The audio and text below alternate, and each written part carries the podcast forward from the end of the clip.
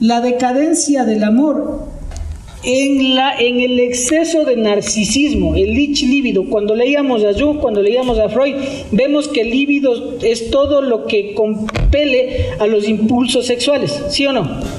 Sí, ese es el líbido. Lo que pasa ahora, y ahí está lo lindo de la pornocracia, del término pornocracia, es que todo se suscribe a satisfacer mis deseos. Y nosotros creemos todavía que es amor. Sea, hay alguien, alguien se va hoy en el trole y se sube al trole con emociones que nos le oyó al Jimmy, le oyó al Samuel, están impactadazos y le ven a una man por ahí y estéticamente o le ven a un man por ahí como el de las sombras de Grey, así todo tuco, bien parecido, todo chévere, y se enamoran, y el sentimiento, y la, panza, y toda la cosa, y, como en la canción de Lamont Laferte, nos vimos en el metro y un beso desenfrenado, y es que cuánto, paz, locos, se enamoran. Dos, tres meses se les acaba ese sentimiento, ¿qué pasa? Topes pana, topes López. Eso es amor. Ustedes lo han dicho, no yo.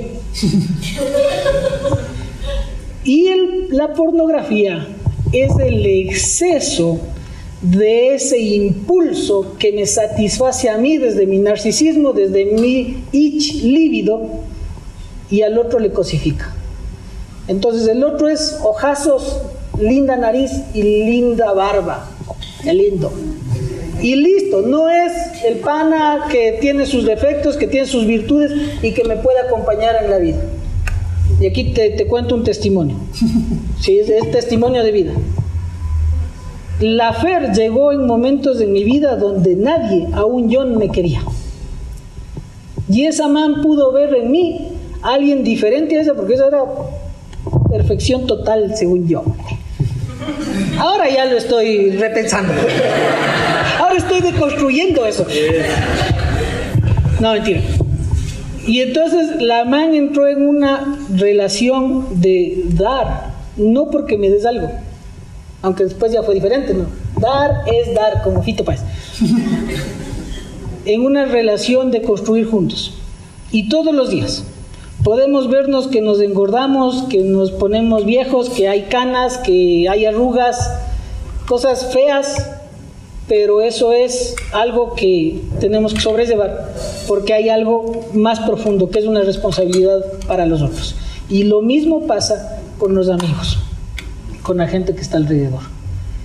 Y me encanta la frase pornocracia porque muestra cómo el porno ha sustituido y nos ha dado acceso a ciertas cosas que lo único que hacen es controlar nuestros eh, deseos. Y eso en vez de hacernos bien nos hace daño.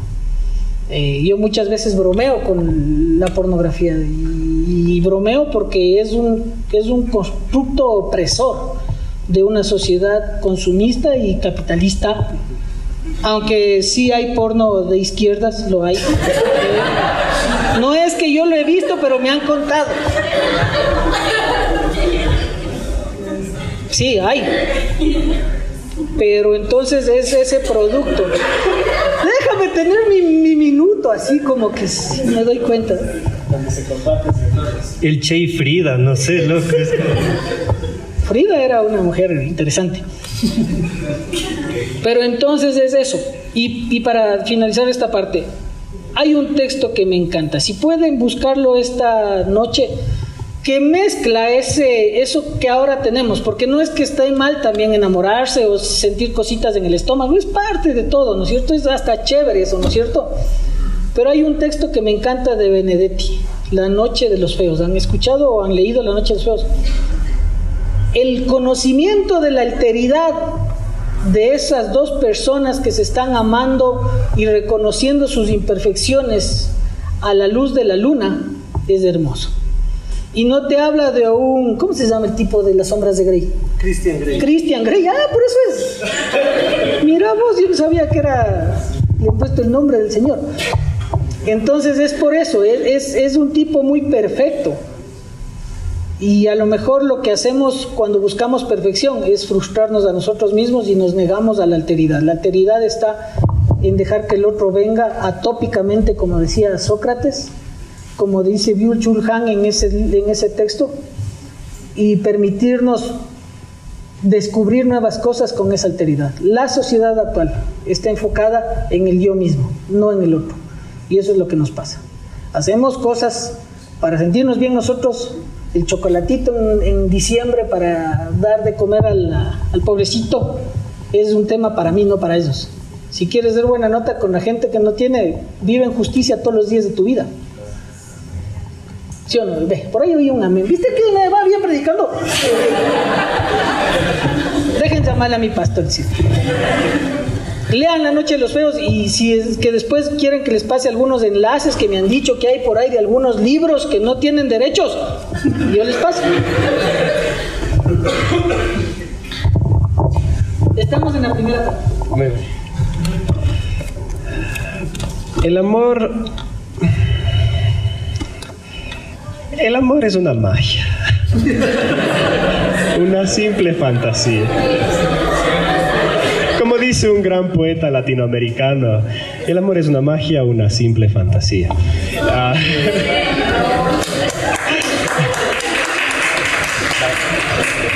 ¿Tito el Bambino es?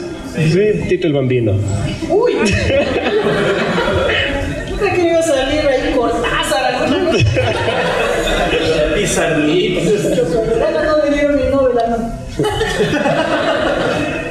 El mes pasado cuando hablábamos de Dios, decíamos que Dios es uno de esos conceptos que son tan pero tan difíciles que probablemente si es que dices algo de Dios, por ejemplo, Dios es bueno, probablemente le aciertas. Pero no es solamente eso.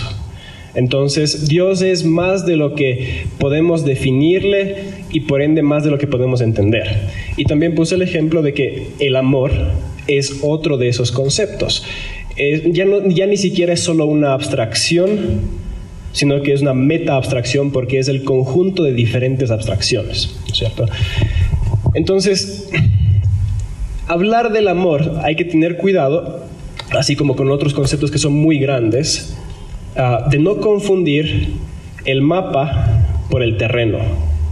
Ese es un principio filosófico importante. Una cosa es el mapa y otra cosa es el terreno.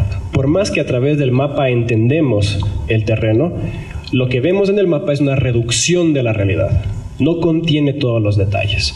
Entonces, de cierta forma, vamos a rascar aquí, dibujar un pequeño mapa acerca de cómo se ve el amor desde diferentes ángulos y para los que son cristianos de años, probablemente ya han escuchado, como decía Jimmy, el tema de que ah, el amor no es un sentimiento, sino que es una decisión.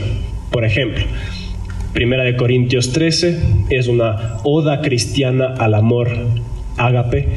Ah, si es que han tenido algún pastor que les ha enseñado acerca del amor así sistemáticamente, entonces les habrá puesto las tres, cuatro, cinco palabras que utilizaban los griegos para amor.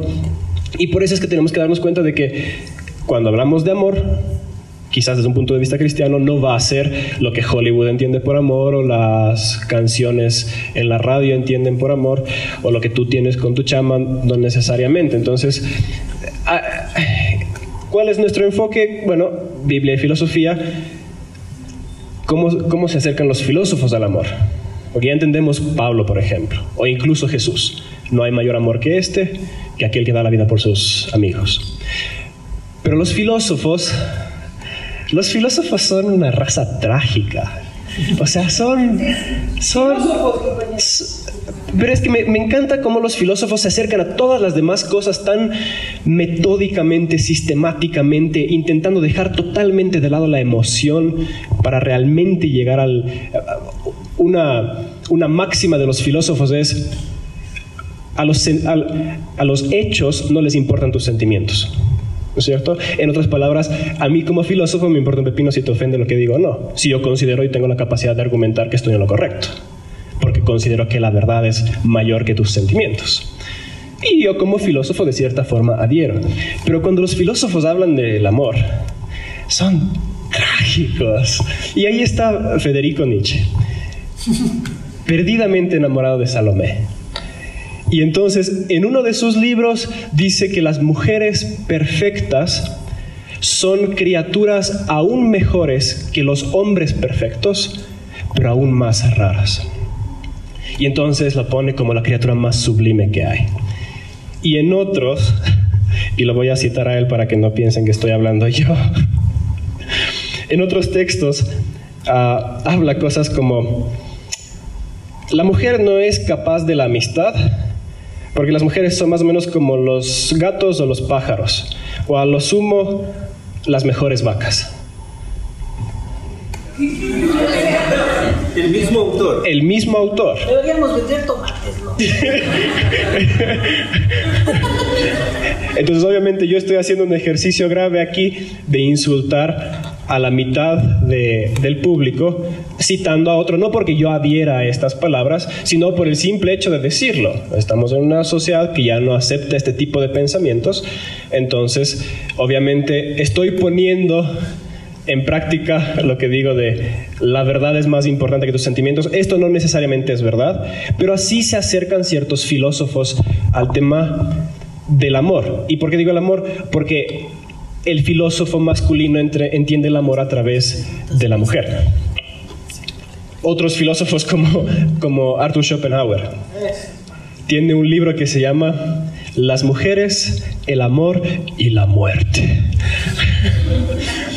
Entonces, eh, dejan de ser filósofos y se convierten en poetas. Y poetas trágicos, la generación de los suicidas, básicamente. Eh, se dedican, pierden totalmente la capacidad de acercarse objetivamente al tema y ya rayan en la locura.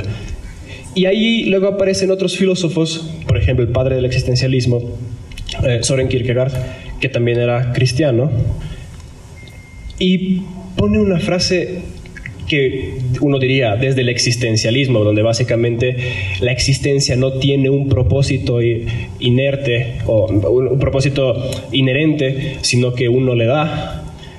Él termina diciendo algo como, amar a alguien es, es ver el rostro de Dios. Y tiene otra frase que dice, amar a alguien es enseñarle a amar a Dios. Y esas son frases profundas. Pero al mismo tiempo tiene otras que también son súper trágicas, o sea, hemos, son, son hemos. Y, de- y pierden toda esa, esa cabalidad y sistematicidad que tienen muchos filósofos. Y por eso es que estamos sentados aquí quizás, y yo honestamente, y, y aquí hay gente que es mayor a mí, al Jimmy e incluso a, a Rommel, y nosotros no somos un grupo juvenil, es un tema abierto, Biblia y filosofía, pero obviamente alguien que es un doctor en filosofía no va a venir a escuchar a tres cristianos que están fingiendo filosofar. Entonces atraemos a un público que puede, como quien dice, popularizar ah, el tema y ya está. Y yo tengo mucho miedo de sentarme aquí y comenzar a hablar del amor a gente que probablemente ya lleva casado dos décadas o tres décadas o que incluso han estado en varios matrimonios y yo fingir que tengo algo que decir al respecto. Puedo acercarme desde diferentes posturas, pero yo personalmente, a mis 15 años tuve mi primera novia, creí entender todo, todo, todo acerca del amor. Y ahora, 11 años después, siento que estoy totalmente perdido. ¿No es cierto, mi amorcito? Tot- Totalmente sin saber hacia dónde apuntar y siento que cada decisión basada en ciertos principios que puedo tener acerca del amor, la voy a fregar un poco más. Justamente porque tengo un, no cerebro de filósofo, pero al menos las actitudes, o sea, ah, tengo tripa de filósofo, siento como filósofo, entonces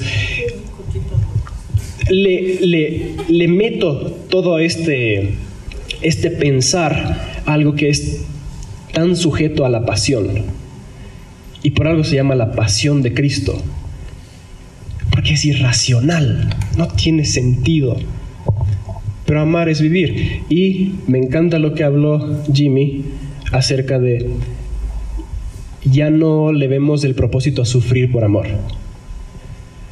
Pero quizás, y solo quizás, el amor sigue siendo la única cosa por la cual vale la pena seguir sufriendo. Pero, pero, el error de nuestra generación es, aprendimos a amar en colegio, algunos se enamoraron, vacilaron, todo bien, y esa es una fase inicial de ciertos síntomas del amor. El problema es cuando llevas cinco años de casados y sigues pensando que el amor, ese tipo de amor, es un amor maduro o el amor eh, en su mejor expresión. Así que, al menos para los míos, yo intento y estoy practicando durísimo uh, cómo dejar de ser yo el que entiende el amor para aplicarlo sistemáticamente a mi pareja y más bien entender la, el estado emocional que se requiere para pensar desde ahí y así crecer hacia algo que sea para nuestra generación. Y voy a citarme en el video, para los que vieron ese video ridículo que hice. Luego lo vi y me di cuenta de que muy probablemente no se entendió nada.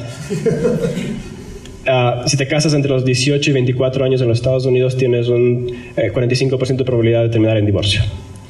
Ese es el tema. Que te dijera si es que te digo que si te casas, tienes miti miti de chances de divorciarte. ¿Te casarías? Si te casas un poco mayor, las chances se, se reducen de que te divorcies. Pero... Te mueres más rápido.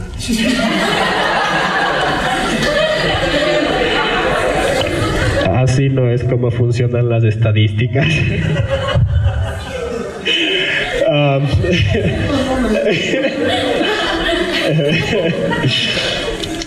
um, pero sí creo que existe una epidemia de hacer un mapa acerca del amor que no es el mapa correcto, al menos para las relaciones de matrimonio. Y eso es lo que quiero pensar, un poco más allá de la pasión. Hace unos días en el, en el Instagram eh, yo había puesto una frase que eh, te quejas de que a tu hija su novio la maltrate, pero te olvidas que vos de pequeño, le, cuando ella era pequeña, le pegabas y le decías que es por amor. No sé si es que alguien la vio por ahí, pero arroba Jimmy Entonces, claro. pensando en lo que dice el Samu de aprender el amor en el colegio, yo iría más atrás, o sea, ¿qué entendimos como amor en la casa, no? ¿Qué entendimos como amor dentro de este tema? Y, y, es algo que habíamos conversado, el tema del equilibrio, porque ya decía el Rommel, o sea, sí, les llevas el chaulafán por responsabilidad, pero la otra persona espera quizá un abrazo. Pero si vos... ¿Le das el chabelón de abrazos? Es, pero después también otro, pues, o sea... Eh, la yapa, claro. Entonces hablábamos el tema de que hay un equilibrio, o debe existir, como en todo, Thanos, un perfecto equilibrio. Claro, porque el amor es responsabilidad. Creo de hecho que el amor siempre va a ser responsabilidad, o sea, si algo es del amor es responsabilidad y eso eh, apela al tema de la mamá que no se quiere despertar a las 6 de la mañana para hacerte despertar a ti, que pusiste tres alarmas y no te levantas, pero lo sigue haciendo y uno dice, pero eso le incomoda, eso le molesta, eso le frustra, eso le estresa. Y uno le pregunta a la mamá, ¿por qué lo sigues haciendo? Y la mamá va a decir, es que es mi hijo y yo le amo. Y uno dice, no puede ser que el amor sea esto, o sea, no puede ser que el amor sea no poder dormir. Pero como dice el Samu, el tema es que nuestra generación tiene mapas del amor, tiene libros del amor, tiene canales de YouTube sobre el amor. Hay, el otro día vi en Facebook, hubo el Tinder. No, ya, el Tinder es del Amazon de las personas. O sea, ya es. Y, y a Tinder hay que analizarle algún día metiéndole cabeza, porque recientemente se indicó esto del algoritmo de que Tinder detecta qué tan bonito o no eres. No, sí, de verdad, de verdad. Ahora entiendo por qué no se me descargó. Claro, no. Claro. claro, ese, señor, señores de Apple, tengo espacio en el celo y no se me descarga. Eh, restricciones de la empresa, es como... Eh, eh, pienso, pienso en eso, pienso en qué vimos del amor en la casa, como decía hace un rato, el tema de que, claro, si de chiquito te decían que te pegaban porque te aman, eh, que los papás no se sorprendan si ahora te ponen los cachos y luego te dicen que, que es porque tú fallaste. ¿sabes? Eh, está como conectado. Pero quiero citar a una pensadora italiana que, que muchos de ustedes quizá conocieron, Laura Pausini. Ella... Santa, salmista. ¿Quiénes escucharon Amores extraños en su adolescencia? Ya, y en juventud, ya digo así. Solo escuchen esto, ya, sin, música. Ya sabía que no llegaría, ya sabía que era una mentira. La man ya sabía. Camilo no sabe de poesía ni de filosofía, pero ella sí sabía que era una mentira. Él sabe una cosa, ella no sabe otra. ¿Cuánto tiempo que por él perdí qué promesa rota sin cumplir? Son amores problemáticos como tú, como yo. Y sigue. Es la espera en un teléfono, la aventura de lo ilógico, la locura de lo mágico, un veneno sin antídoto, la amargura de lo efímero porque él se marchó. Si tuvieras una hija, ¿le desearías este amor? No. Bueno, con este nos criamos algunos. Y sigue el salmo. Amores tan extraños que te hacen cínica, te hacen sonreír entre lágrimas. Esto a mí me parece un cuadro tan doloroso. ¿Cuántas páginas hipotéticas para no escribir las auténticas? Eso es Friendson noventera. Son amores que solo a nuestra edad se confunden en nuestros espíritus, te interrogan y, y nunca te dejan ver si serán amor o placer. Esa es la educación sobre el amor que recibimos. Guardemos silencio un rato. Claro, o sea, perdónennos por la producción cultural que tenemos. ¿eh? Y, el otro día hablaba con un amigo que es psicólogo y le decía, me encantaría hacer un chart de, del top 5 de canciones de cada año para evaluar las letras y la influencia en cada generación. Pienso en la generación finales de 80, comienzos de los 90, que nos criamos con Noel eh, Shahriz. Mientes también que me sabe a verdad todo lo que me das. Y encima de eso dice, ya te estoy amando. O sea, mientes también que he llegado a imaginar que mi amor llena tu piel y aunque todo es de papel, mientes también. Si eso es lo que pensamos del amor, si con eso nos criaron y a eso le sumas a un papá que compraba PlayStation pero no daba un abrazo, o sea, aparte de lo que el Samu dice del mapa, tenemos un mapa al infierno, o sea, ni siquiera, ni siquiera es la cerca del amor. Y, por eso eh, esta frase que había compartido el otro día, que si no conoces el amor te vas a quedar con cualquiera de sus versiones pirata. O sea, nos quedamos con la versión Made in China que viene con coronavirus. O sea, que no se acerca. Pero además de este tema del amor, el SAMU propuso hace unas semanas este tema de la pornocracia. Y, y me gustaría que él pueda mencionarlo. Y aquí solo hago una diferencia de términos. Eh, una cosa es la industria del porno, que, que, todos sabemos que existe y que tienen proyectos de responsabilidad social y, y, están avanzados tecnológicamente en muchas cosas, como en la realidad aumentada, en la realidad virtual. Como lo saben, me contó un amigo, yo no, no tengo idea nada de eso. Se termina en cero, se planta un árbol. Ah, eso, que Pornhub lanzó la propuesta de que por cada video que se miraba se plantaba un árbol. Es con razón la sobrepoblación de árboles. El municipio puso un montón de geranios. Ahora ya saben por qué es.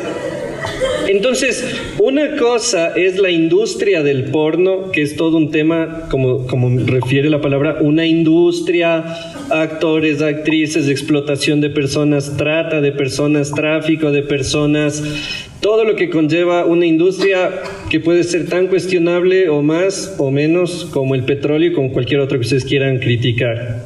Y por otro lado está lo porno. Lo porno no es, no nació con el internet. Yo me acuerdo cuando íbamos a alquilar con mis papás los VHS. Ibas.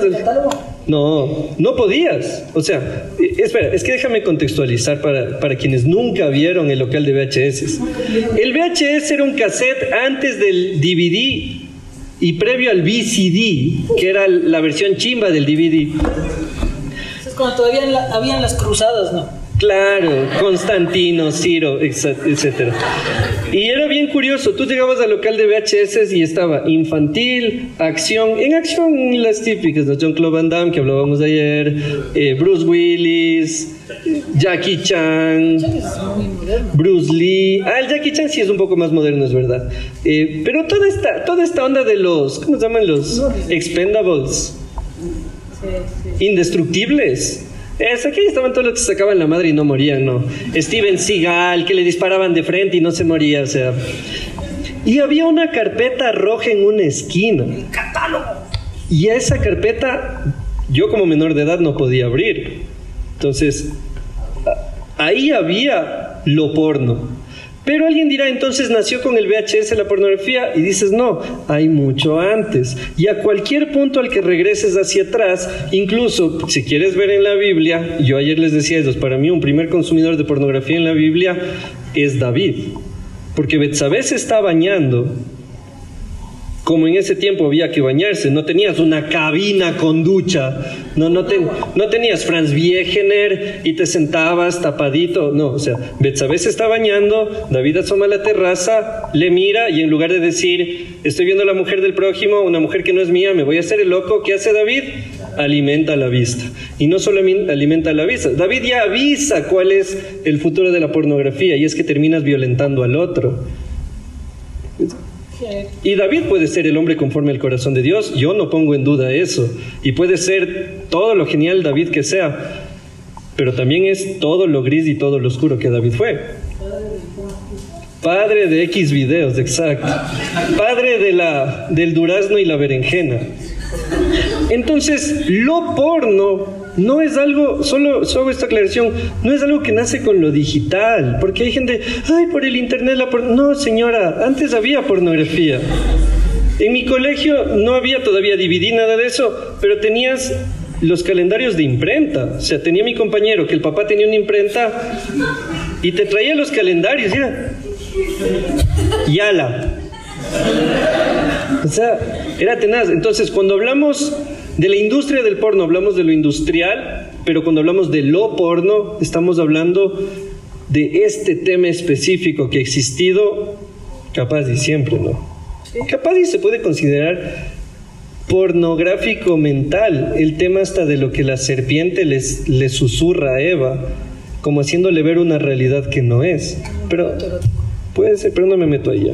Entonces, Samu, tú propusiste la pornocracia, es tu, es tu momento. Yo, yo tengo una- unas dos precisiones más, rescatando el tema de- del enamoramiento. Sí, alguna vez, perdonen, qui- quite- quitémonos del tema de pornografía un ratito, porque vamos a entrar en lo santo. Un ratito nomás dije. Lo santo, así dijiste, ¿no? Estaba viendo una vez una producción argentina, ¿no? Y empezaron los arrumacos, ¿no? Y entonces ya empezó a ponerse intenso la cosa y no encontraba el control remoto para cambiar. Pero entonces empezó a sonar una música de fondo. Y uno que tiene media oreja cristiana empezó a sonar una canción de rojo. En el arrumaco. Entonces yo me quedé viendo el arrumaco a ver si era la canción de rojo.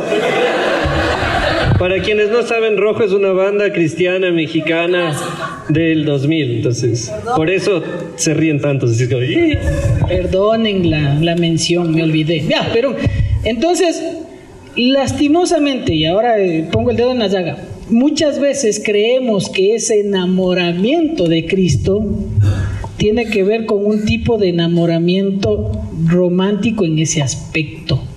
En el aspecto de que tengo que enamorarme de lo que me hace daño, de lo inalcanzable, y ahí nos remitimos al tema de qué, cuál es tu Dios, el Dios que te lastima, el Dios que utiliza un liderazgo que es eh, abusivo contigo, muchos enamoramientos. eh, No me atrevería a pensar que más del 40% de enamoramientos lo hacen con personas que no convienen o que no eh, son recíprocas en, ese amor. ¿Sí? ¿Cuántos se enamoraron del- de, la persona que no les convenía? Y a veces pasa eso en la, en la- en iglesia, ¿no? Perdón. Dios, patria y libertad. Pornocracia. Bien. Am, pornografía es un juego de palabras am, que significa diferentes cosas.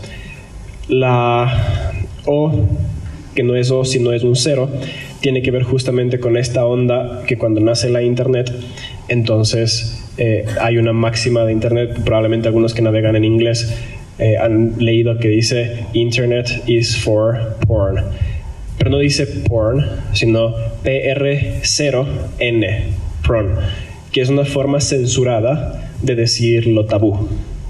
Ah, hay buscadores que no te dejaban buscar porn, entonces tenías que poner con el cero y ya se, ah, salía por ahí. Entonces, para arrancar, eh, está lo, tabú, lo censurado.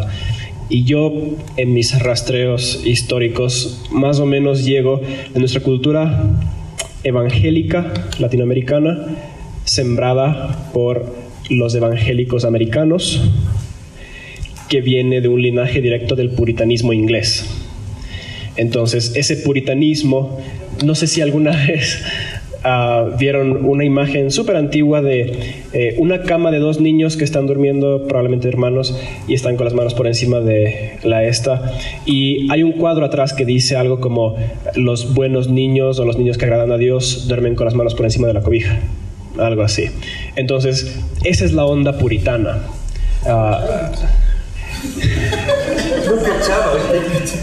Eh, entonces vienen los puritanos de Inglaterra, Estados Unidos, evangélicos ecuatorianos, y hay un montón de temas que son súper tabú en medio de nuestra iglesia, pero que se filtra al resto de la sociedad, porque la sociedad es una sociedad religiosa, y por más que no sean practicantes y toda la cosa, la cultura de iglesia, y hoy escuché una frase espectacular, pero brutal, que la mayor, básicamente todas las cosas malas que suceden en el mundo son culpa de los políticos y de los teólogos. Solo mastíquenlo, no, no quiero. Pero básicamente, mucho de lo que sucede en la iglesia se termina siendo cultura en la sociedad, porque la iglesia determina la moral. Y la moral es básicamente cómo nos manejamos. Eso es cultura. Entonces, no podemos hablar libremente de sexualidad en la sociedad. Y eso hace que, y el video que mandó Rommel hace un par de días fue fantástico, del movimiento feminista hablando en contra de la pornografía porque no tenemos educación sexual sin tapujos en los colegios, los papás no hablan de sexualidad, la iglesia no habla de sexualidad, entonces literalmente la educación sexual es X videos.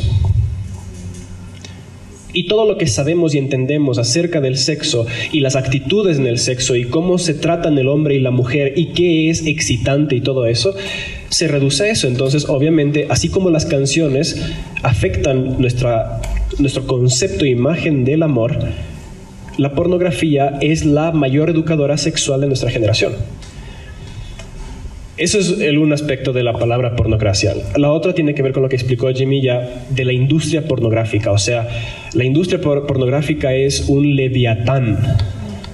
Realmente el sexo, las armas y las drogas están ahí a la par con los legítimos que son petróleo y farmacéuticas. Si ustedes miran las- los mapas económicos del mundo, esos cinco son los poderes económicos del mundo, o sea, industrias de trillones de dólares. Y donde está la plata, es- está la gente, es así. Y la belleza de, esto, todo eso es que no es que hay un poder malicioso que está metiéndonos la pornografía hasta por las orejas, porque no la pornografía no necesita ser vendida. Es algo que sale el hambre desde acá y queremos consumirlo, y por eso es que hay tanta oferta. Entonces está la industria de la pornografía también, y eso es la pornocracia, o sea, realmente, ah, y había un estudio fantástico acerca de cómo la industria pornográfica y la industria de lo sexual ha sido uno de los mayores promotores de la tecnología en, eh, en la humanidad. Un salto de celulares de pantallas dos colores a color todo va consumido para, eh, para realmente satisfacer muchas de las necesidades más básicas del ser humano. Y ahí está lo pornográfico.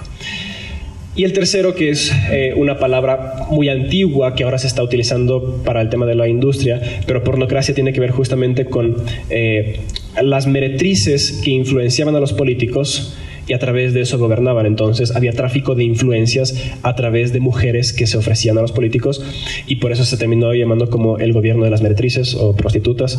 Ah, pero también hay otro, otra connotación política que tiene que ver con el gobierno de las prostitutas hablando de los políticos mismos, porque no están sirviendo al pueblo, sino que están sirviendo a cualquier interés, a cualquier interés económico, de alguna ideología o lo que sea. Entonces es el político que se prostituye y se convierte en una pornocracia. Entonces es un juego de palabras y a mí me gustaría que alcen la mano. Ah, porque las dos palabras clave ahí en... Bueno, no está ahí la imagen. es amor, pornocracia y placebo sí me gustaría saber cuál es la palabra que más les llamó la atención. Quizás la razón por la que viniste, si es la primera vez que vienes, si te enteraste por esa imagen. Alce la mano a aquellos que realmente quieren escuchar la parte del amor de esta conferencia. ¿Ok? Alce la mano a aquellos que quieren escuchar la parte porno de la conferencia. Ok, y, ah, es, está más o menos parejo. La razón por la que sugerí este tema a, Jimmy en cuanto a girar hacia lo pornográfico es porque realmente, realmente, cuando hablamos de amor en nuestra sociedad actual, estamos hablando mucho de la relación hombre-mujer. Y en nuestra sociedad actual, la relación hombre-mujer se reduce tanto a lo sexual. O sea, realmente se reduce a lo sexual. Y lo sexual en nuestra sociedad es lo pornográfico. Entonces, para entender el amor, probablemente tenemos que entender nuestro ah, profundo hambre por la pornografía. Y, las estadísticas son clarísimas. Eh, un chico de 18, 19 años en los Estados Unidos, ah, creo que era el 98% y medio, llega a los 18 habiendo visto pornografía. O sea, solamente es un porcentaje ínfimo de hombres americanos que llegan a sus 18 años de edad sin haber visto nunca pornografía. Y probablemente están mintiendo. El 90% Y la mayor parte de mujeres también, que estaba por encima del 80%. Pero lo curioso y la belleza de todo esto es que podemos manejar Big Data. Y ahora ya estamos antes teníamos que basarnos realmente mucho en, el tema de las encuestas y la honestidad de la gente, pero cuando ya tienes al tío Google que te revela cuáles son las búsquedas principales de la gente, ya no necesitas preguntarle a la gente, ya sabes cuál es la verdad. Y una de las, eh, uno de los libros de Big Data que he leído habla justo acerca de la gente es mucho más sexual de lo que aparenta porque en las búsquedas privadas se da cuenta, ¿no es cierto? La gente es mucho más sexual de lo que, de lo que aparenta, pero tiene mucho menos sexo de lo que está en boca de todos. Y si tienen amigos de la universidad y todo, probablemente el sexo, sexo, sexo todo el tiempo está en boca de todos, ya sea en chistes o en otras vainas, pero la gente tiene mucho menos de lo que parece. O sea, la gente es mucho más torpe acerca del sexo de lo que parece. Entonces, es una curiosidad interesante que el hombre consume porno, o sea, literalmente pornografía. Pero el interés primordial de la mujer es literatura erótica. Y ahí ya estamos haciendo dos grupos grandes. No porque las mujeres no consuman o disfruten de la pornografía, porque hay categorías específicamente para mujeres también, pero ahí te puedes dar cuenta de que se está apelando a diferentes cosas. Y antes hace 30 años hubiera sido tan pero tan mal visto que una mujer ama de casa esté leyendo algo que tenga que ver con sexualidad. Pero luego ya para los 2000 y pico, ya Cosmo, la famosa revista Cosmo, comienza a votar temas de sexualidad para consejos de la pareja y toda la cosa. Y ahora, tranquilamente, una madre de familia está por ahí en el centro comercial comiendo, tomándose un café, leyendo las 50 sombras de Grey y no le sorprende a nadie. Entonces, Ahí está la belleza. Mucho de lo que tiene que ver con lo sexual se va modificando lo que es normal. Se modifica lo que es normal y afectamos nuestro concepto de lo sexual y a través de lo sexual lo que es el amor. Y si queremos como que de cierta forma entender cuáles podrían ser mapas un poco más sanos, entonces tenemos que darnos cuenta de que hace 20 años, 30 años, la excitación de dar cacería de porno era justamente lo prohibido. Tenías que esperar a que todo el mundo salga de la casa o te arriesgabas hacia lo brutal por grabar a las once y media de la noche en HBO, en cine latino, en el VHS, encima de la boda de tus padres.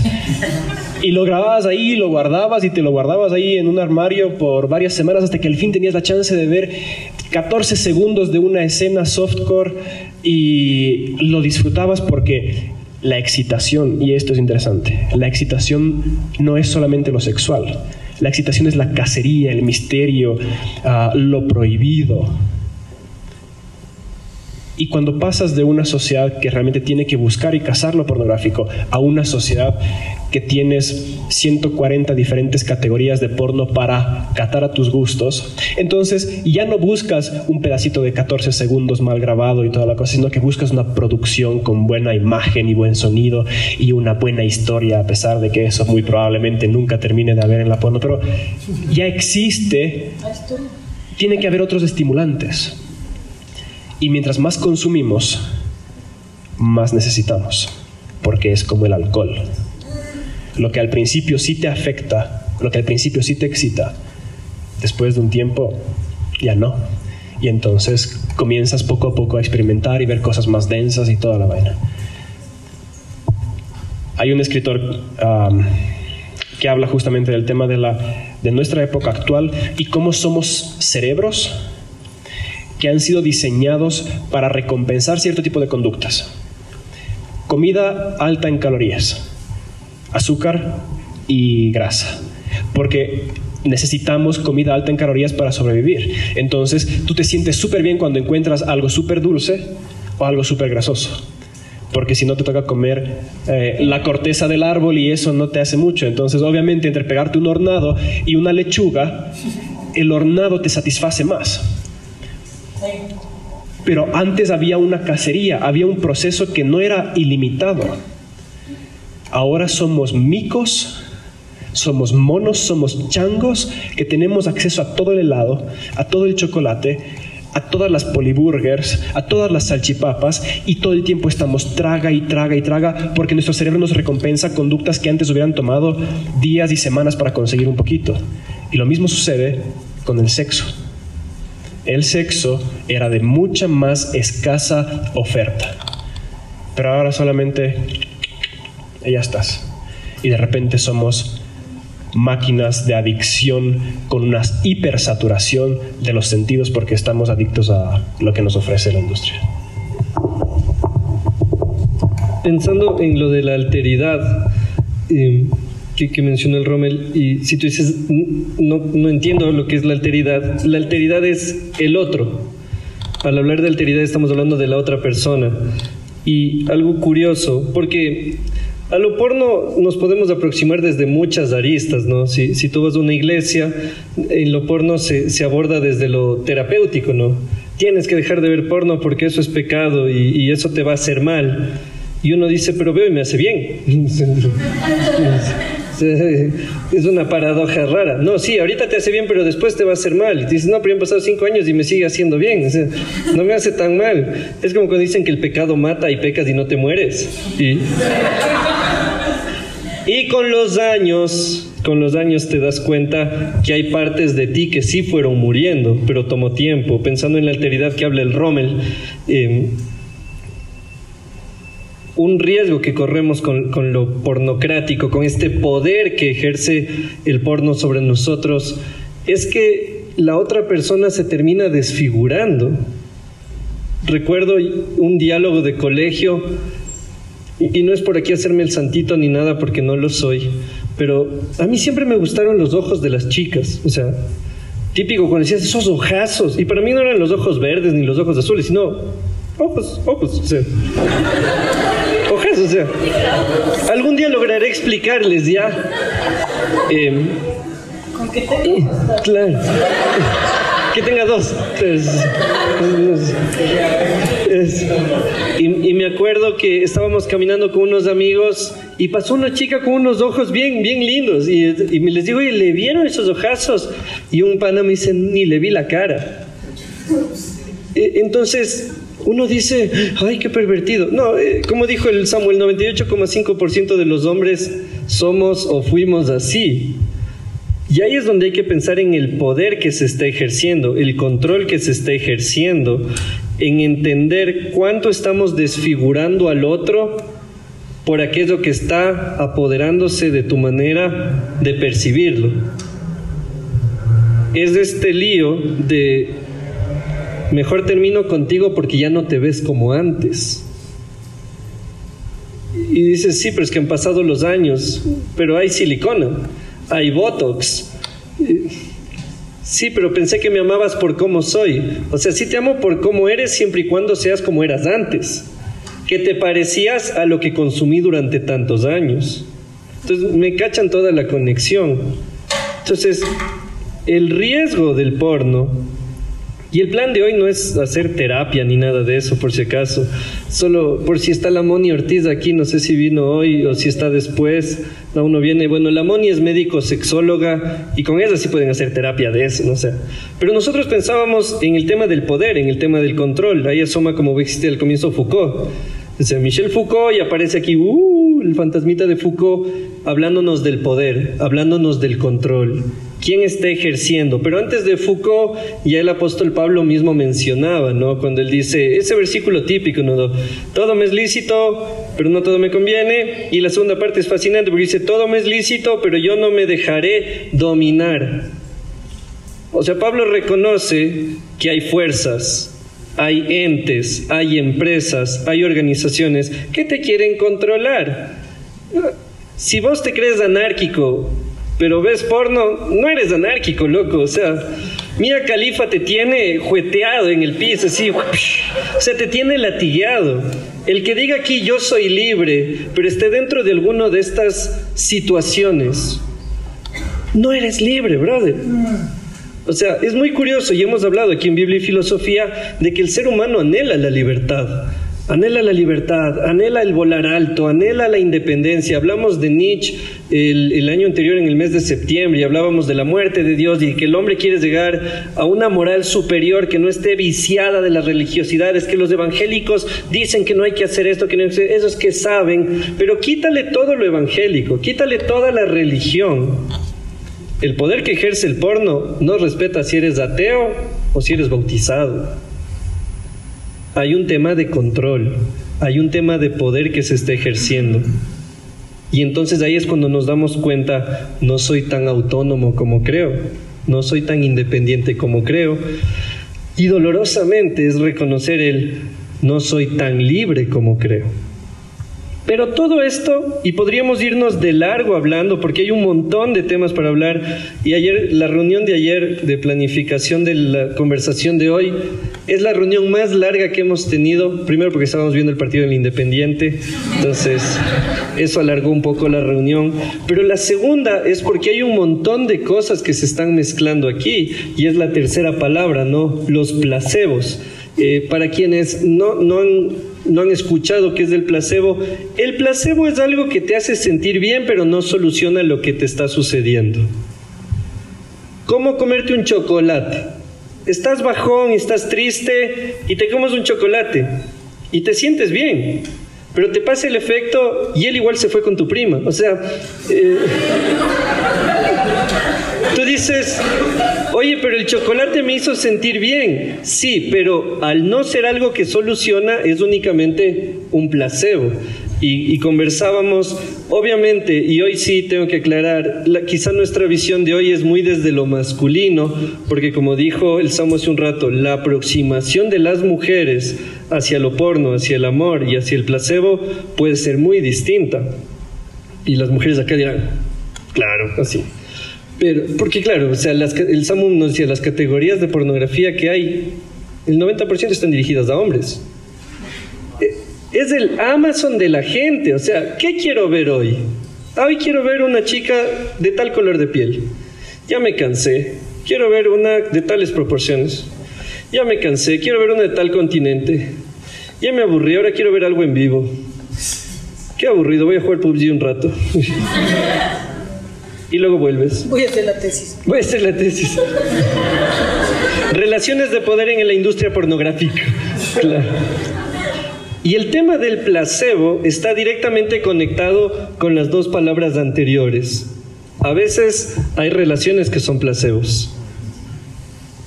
No sé si vos has tenido una relación placebo. Recién terminaste con tu ex, sigues hablando con tu ex, sigues chateando con tu ex, pero hablas con la man nueva, pero sigues hablando con tu ex. Y uno dice, ¿por qué? Y tu pana te dice, hay que cerrar el ciclo. Y vas y te cortas el cabello igual. Es hecho, hecho Dora la exploradora. Basta, no más, déjense de cortarse así, por favor, ya. Su cabello no tiene la culpa de sus malas decisiones. Pero hay relaciones placebo en la que, como dijeron y ya dijimos antes, no me engancho con el otro por quien tú eres, sino por lo que vos representas para mí. Y vos para mí hoy eres un analgésico emocional. ¿Cómo te sentirías si alguien te escribe por el WhatsApp? Si tú le dices, oye, ¿y qué somos? Y que te diga, eres mi analgésico emocional. Eres mi ibuprofeno. O sea, no me solucionas del hueso roto, pero me hace sentir que no estoy tan mal como estoy realmente. O sea, estamos en un tema de analgésicos emocionales. Y lo porno también es un tema de placebo. Y, aquí, si es que alguien estudia psicología, si alguien está en endocrinología, si alguien estudia medicina, la mano estudia medicina, tenemos psicólogos aquí. Cuando tú miras porno, cuando ahí está, palabras técnicas, autoestimulación, autodescubrimiento, se, se, para no decir eso, se segregan hormonas que te hacen sentir bien, pero no solucionan tu problema. Entonces es un placebo. Y si aquí, si tú, chico chica, eres un frecuente consumidor de porno, échale un ojo a en qué momentos consumes. Probablemente, que es algo que ya se empieza a hablar cada vez más frecuente, el consumo es cuando emocionalmente estás golpeado. Y como emocionalmente estás golpeado, frustrado, bajoneado, la coca es más cara, la cocaína entonces, ¿qué me puede levantar el ánimo? ¿Cómo puedo obtener un rush hormonal sin gastar mucho? Entonces está la pornografía. Entonces es un tema de placebos. Te hace sentir bien, pero no soluciona nada. Una canción que me gusta muchísimo de Zoe, no sé si la han escuchado, eh, canta Bumburi como con estos manes. define muy bien el placebo. Y dice, transfusión de imagen pura para el corazón. Rímel de miel para corregir la tristeza. Hay que tomar en cuenta el, mensaje que nos está dando. Tatú mental para marcarse la imaginación, tragos de luz para alegrarse la vida. Televisión para borrarse de la transmisión. Revólver sexual para la ruleta rusa. No sé tú qué dirás, pero no hay nada mucho que pensar. La oscuridad me acecha incrédula. Qué bacán que es la canción. Desen cuenta de una cosa, y voy a ser muy rápido en esto, no quiero entrar en detalles. La pornografía se caracteriza por planos muy close-ups, cercanos, genitálicos, eh, y eso es todo. Regresando un poco al tema con el que empecé, la alteridad es verte al otro, a ver al otro en plenitud de ser. Heideggeriano es el tema. Veo en ti a un completo otro, a un atópico, a uno que no es parte de mí, huele diferente, eh, es diferente, viste diferente, sabe diferente, piensa diferente. No soy yo, es el otro. Y lo que hace la, la pornografía es básicamente remitir al otro a un espacio de su cuerpo. Estandarizar. Estandariza a la mujer con orificios y al hombre con. Eh, lo que tiene. Con. con, falocéntricas cosas. Eh, no, quiero entrar más a detalle, pero es así. Eso es lo que te hace el porno, es decir, te cosifica y te especializa. Y la oferta del porno va en torno a esa especialización de lo que se cosificó. En ese, en ese aspecto, el placebo funciona aún dentro de lo pornográfico. Lo que decía el Jim es interesante. Antes los, eh, los religiosos del siglo XV eh, buscaban tener estas eh, catarsis de, emocionales, no sé si emocionales, sino de, de hormonas, hormonales, a través de la flagelación. ¿Por qué? Y aquí hay un tema, sobre todo que lo maneja Freud. El eros, es decir, lo erótico, lo sensual, lo, lívido, se junta con el Thanatos, que no es Thanos, es Thanatos, es la muerte, y tienen un tira y afloja permanente. Lo erótico es lo que te da alas, no el Red Bull para volar, pero te da eso, ¿no es cierto? O sea, estoy frustrado, no sé manejar las crisis, tengo que hacer algo. ¿Qué hago? Busco qué hacer.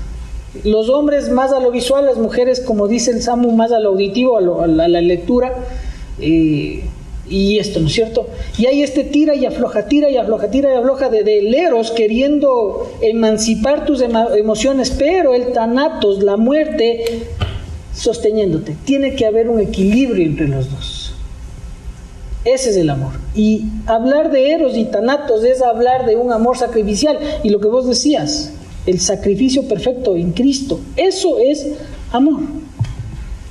Y sí, vos me dices, chuta, pero pana, yo me estoy enamorado o estoy enamorada y siento cosas en mi corazón y, me pongo más torpe de lo que soy cuando estoy con la persona a quien amo. Y sí, es, es bueno, pero tenemos que ir descendiendo, aterrizando en que el amor es una tensión. Entre ese eros que te emociona, que te lleva a otros niveles eh, intelectuales, sentimentales, y ese tanatos que te aterriza a tierra. Y es por eso que lo bello es eh, tener tu pareja y descubrir cosas con tu pareja. Y eso no son placebos. Es más, en las reconciliaciones, cuando se casen, verán, las reconciliaciones son chéveres por una cosa, la tensión entre el eros y el tanatos.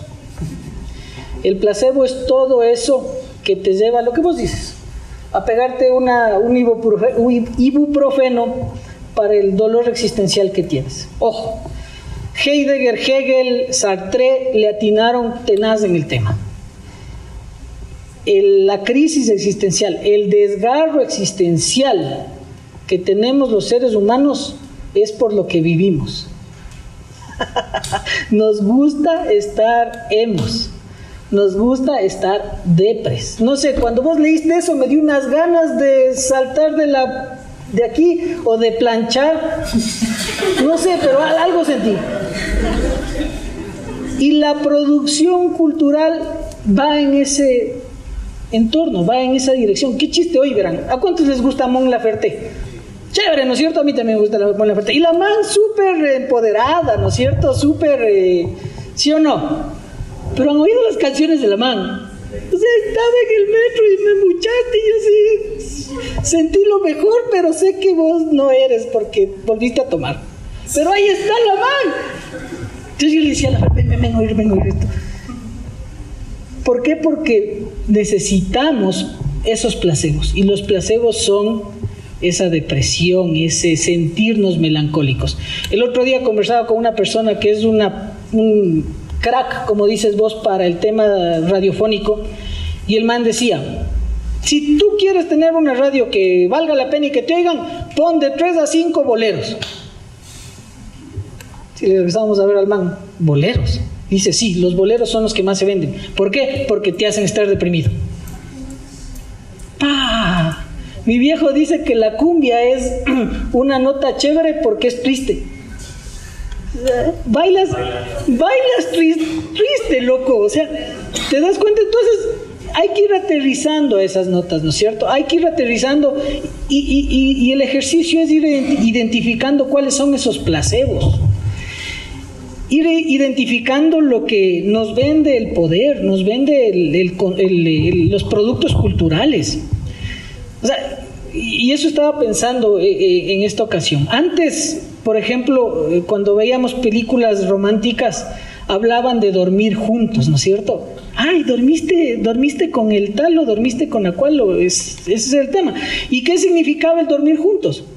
Tener relaciones, ¿no es cierto? ¿Y qué significa dormir juntos? Pasar una noche con alguien que amas. Pero ahora ese dormir juntos se remite a sexo esporádico cuatro babies, ¿no es cierto? ¿Viste? Es la, es la manera. Ya, ya voy a hacer un análisis semiótico de eso. Ahora tenemos encontronazos. Hay, hay, estaba leyendo que hay un juego de los chicos de ahora de que se pone alguien eh, ahí y todos pasan a ver quién eyacula primero. Y el que eyacula primero pierde. Son un montón de chicos con una pareja. O sea, ¿a qué nivel de cosificación hemos llegado? Y entonces yo quiero leer una frase de, de Han, un, un parrafito de Han, y con esto yo, yo creo que ahí termino. Y dice, eh, página 69 del libro que les había comentado, la pornografía... 69. Sí, 69, oye, qué, qué chévere. La pornografía agudiza la habituación porque borra por entero la alteridad. Su consumidor ni siquiera, ni siquiera tiene un enfrente sexual. No hay alguien, no hay una alteridad. Habita la escena del uno. De la imagen pornográfica no sale ninguna resistencia del otro o de lo real. Lo pornográfico tampoco lleva inherente ningún decoro, ninguna distancia. Es pornográfica precisamente la falta de tacto y de encuentro con el otro. Y ese es ahora nuestro placebo. Entonces, para remitirme a esto, ¿qué es la pornografía? El, lo que puedes comprar con tu dinero que te des, deshumaniza, porque lo que estás haciendo es sintiéndote bien contigo mismo desde un espacio irreal. Jean Baudrillard hablaba de que eso es el crimen perfecto. Vivir en la hiperrealidad que no es ninguna realidad. Qué bestia, qué profundo. Sí, sí, lo que estaba pensando ahorita ya, ya caché. Sí, ahorita sí, no me hago hago el filósofo. Y entonces hay que pensar en eso. Y me remito de nuevo al tema que estábamos con el que inicié. El amor no es nomás un tema emocional. No es, ay, qué lindo, qué bello, qué hermoso, qué, qué cositas y lindas que siento, sino que es ese, sacrificarse por el otro, morir por el otro. Eh, y eso es lo que el Señor nos había encomendado. Dios, Padre y Libertad. Oramos por las ofrendas. Soren Kierkegaard dice, si te vas a casar, te vas a arrepentir. Y si no te vas a casar, también te vas a arrepentir.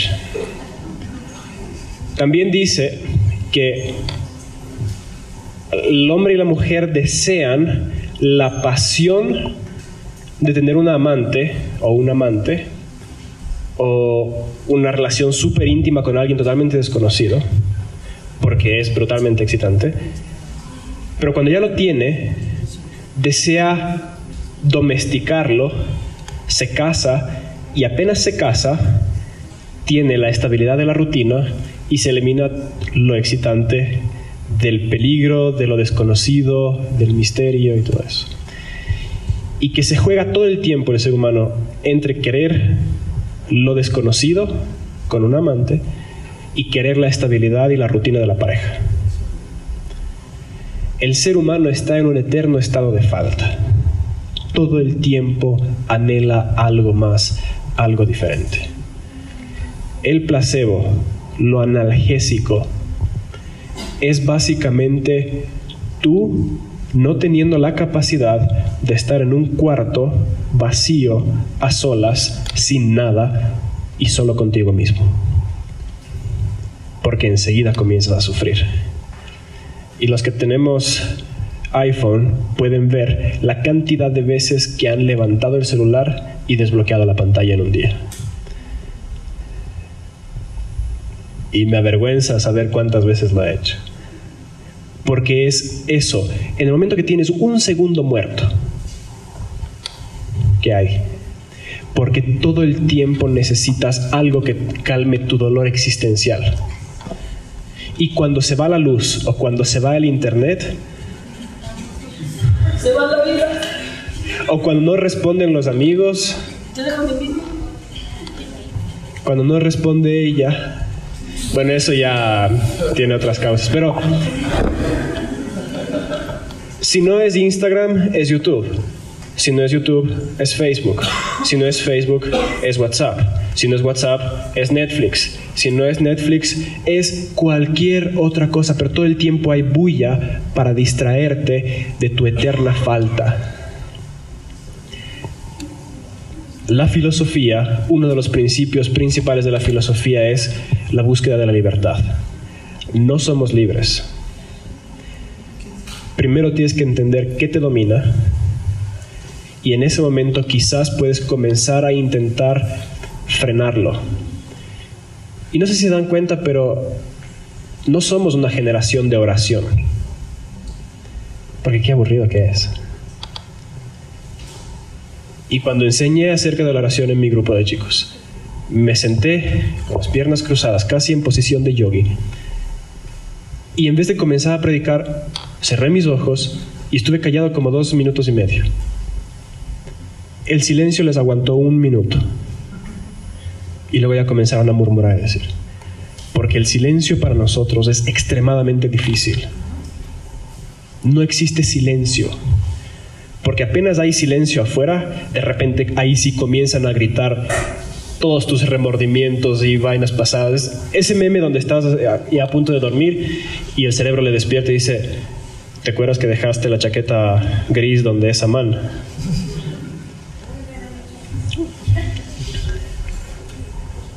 Porque no tenemos momentos de silencio para resolver nuestros temas. Así que si es que quieres realmente ser libre, busca el silencio, busca la oración. Y esa oración de no estar diciéndole a Dios las cosas, sino de estar callado delante de Él. Porque ahí van a comenzar, de tus tripas surgen todas las vainas que no has lidiado. Y nuestra generación está hipersaturada y no tiene pausa. Ni siquiera cuando ya deberías dormir te duermes, sino que pasas una hora y media todavía viendo, la pantalla. Y apenas te despiertas, lo primero que haces es eso. No eres libre porque ni siquiera sabes cuáles son tus males. Y no sabes cuáles son tus males porque no tienes un segundo de silencio para confrontarlos y escucharlos. ¿A dónde voy con todo esto?